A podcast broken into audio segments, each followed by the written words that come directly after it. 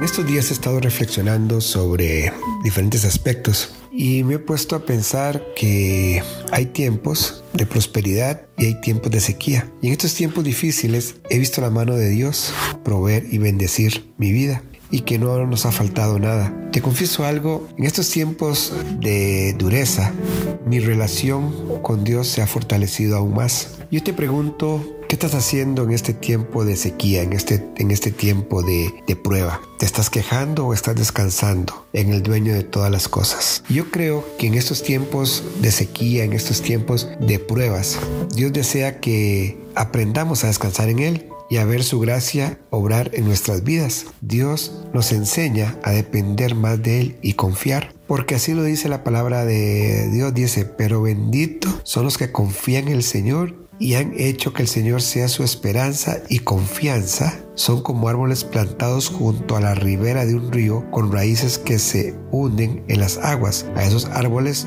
no les afecta el calor ni temen los largos meses de sequía. Sus hojas están siempre verdes y nunca dejan de producir fruto. Eso está en Jeremías 17, 7 y 8. Y te digo, nadie está exento de tiempos de sequía. Porque inclusive la palabra de Dios dice que en el mundo tendrás aflicción, pero tranquilos, porque yo vencí al mundo. Aún en tiempos de escasez tenemos que aprender a confiar en Dios, a confiar en sus promesas, a confiar, como dice esta palabra, que somos árboles juntos a aguas y nunca dejará de producir fruto.